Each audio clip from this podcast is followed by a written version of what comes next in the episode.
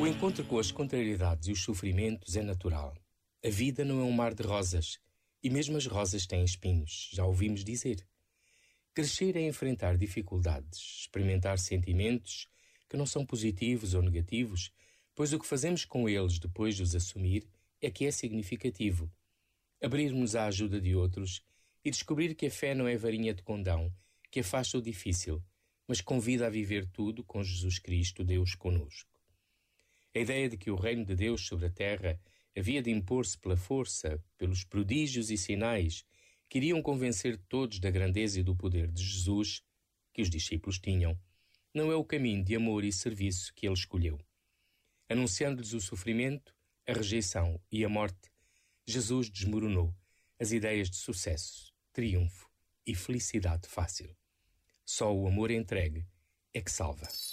Este momento está disponível em podcast no site e na app da